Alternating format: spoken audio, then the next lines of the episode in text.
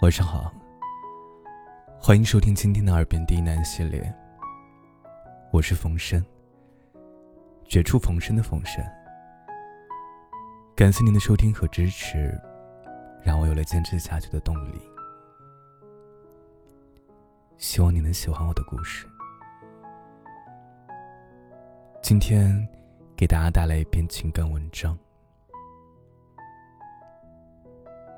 本节目由喜马拉雅独家播出，感谢收听。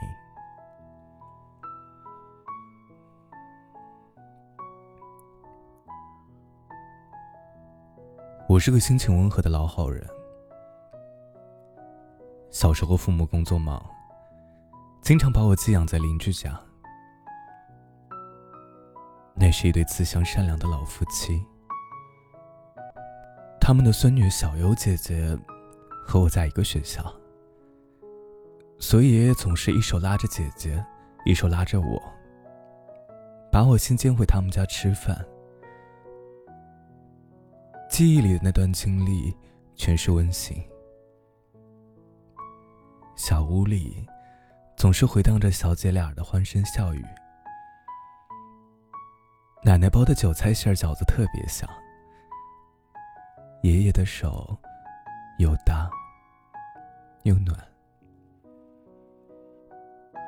直到很多年以后，我在大街上遇到了一位老邻居。他一下子认出了我，热心的拉着我寒暄。最后，他颤抖着摸着我的脸，心疼的说：“我可怜的孩子。”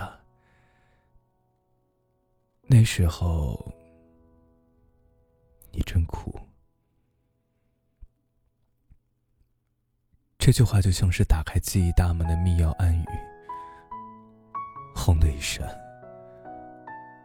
我被人推进了一条悠长、狭小、满是灰尘的密道。我迟疑的进去，越走越黑，越走越害怕。突然，我听见深处传来小孩凄厉的哭喊和求救。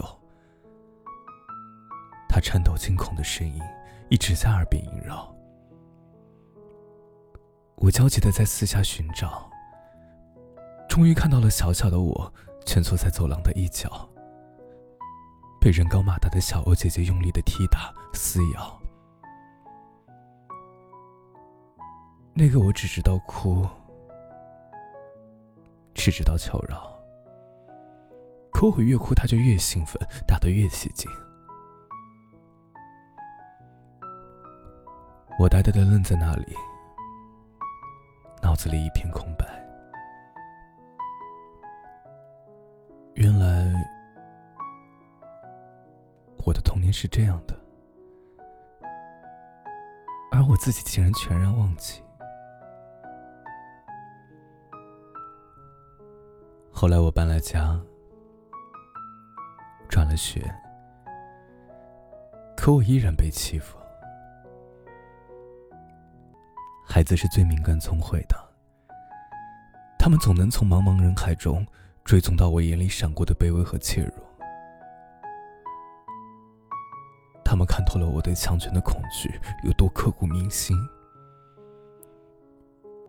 我就像被贴了标签一样。始终游走在人群的边缘。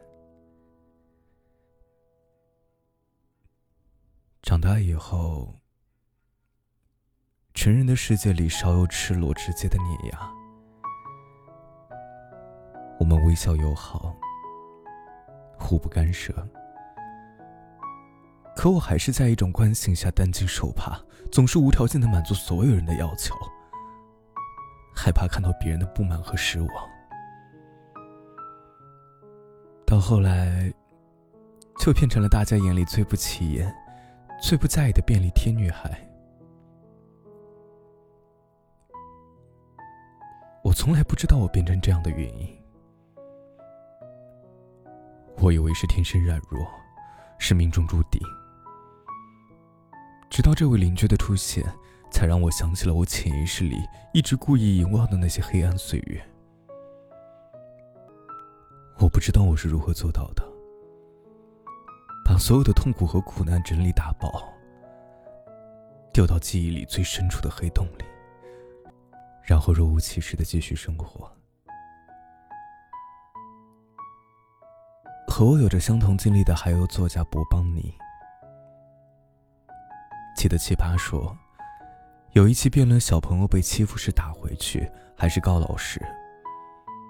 其中邦尼讲了自己的一段经历，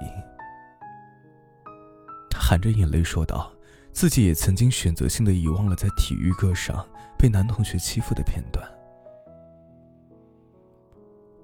从此之后，他惊讶的发现，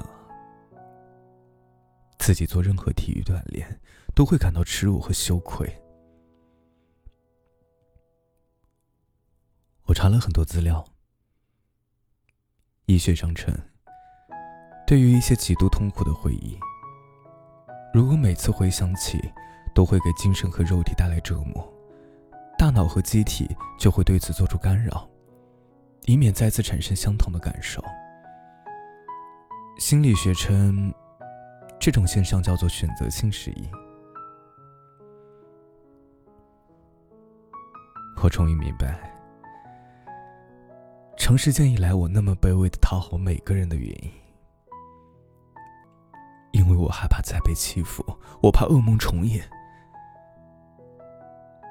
童年的记忆虽然被我刻意的忽略，但那个屈辱的阴影一直如影随形，片刻不离。我相信有不少人也和我一样，我们不知道自己性格里的某些偏执源于哪里。在成人的世界里，我们常能看到许多身体完整、性格残缺的人，因为他们把碎片留在了自己的童年。我们见过一些无法控制自己情绪的暴躁者，因为他们的童年就是在父母无休止的打斗中度过的，所以他们也会认为辱骂和殴打是最正常有效的沟通方式。我们也见过一些离谱的完美主义者。原来他们从小便不在父母身边，自认为只有不断的努力、不断的进步，才能重新得到父母的关注和疼爱。还有那些不善言辞的沉默者，常常是亲属代养或寄人篱下。他们生怕别人不开心，不敢表露自己真实的意愿和主张。还有极度缺乏安全感的人，过于焦虑自卑的人，刻薄自私贪婪的人，所有不完美的性格，都带着深深的童年烙印。我们总是不自觉的将儿时的行为带入成年，并在长大成人后一意孤行的反复敷衍。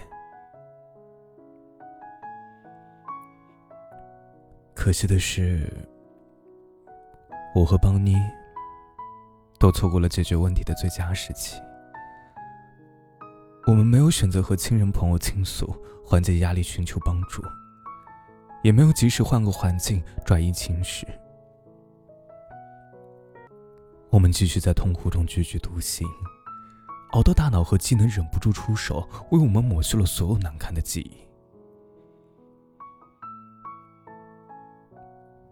如果此刻这篇文章也让你想到了自己不幸的童年，请让我们都努力释然。有多少人的童年是完美无瑕的呢？这里并不是让你把所有自己的缺点都归结到原生家庭的影响。而是希望遇到问题的时候，不要像我一样掩盖和逃避，更不要被回忆压倒，被过去拖累。真实伤痛，才能医治伤痛。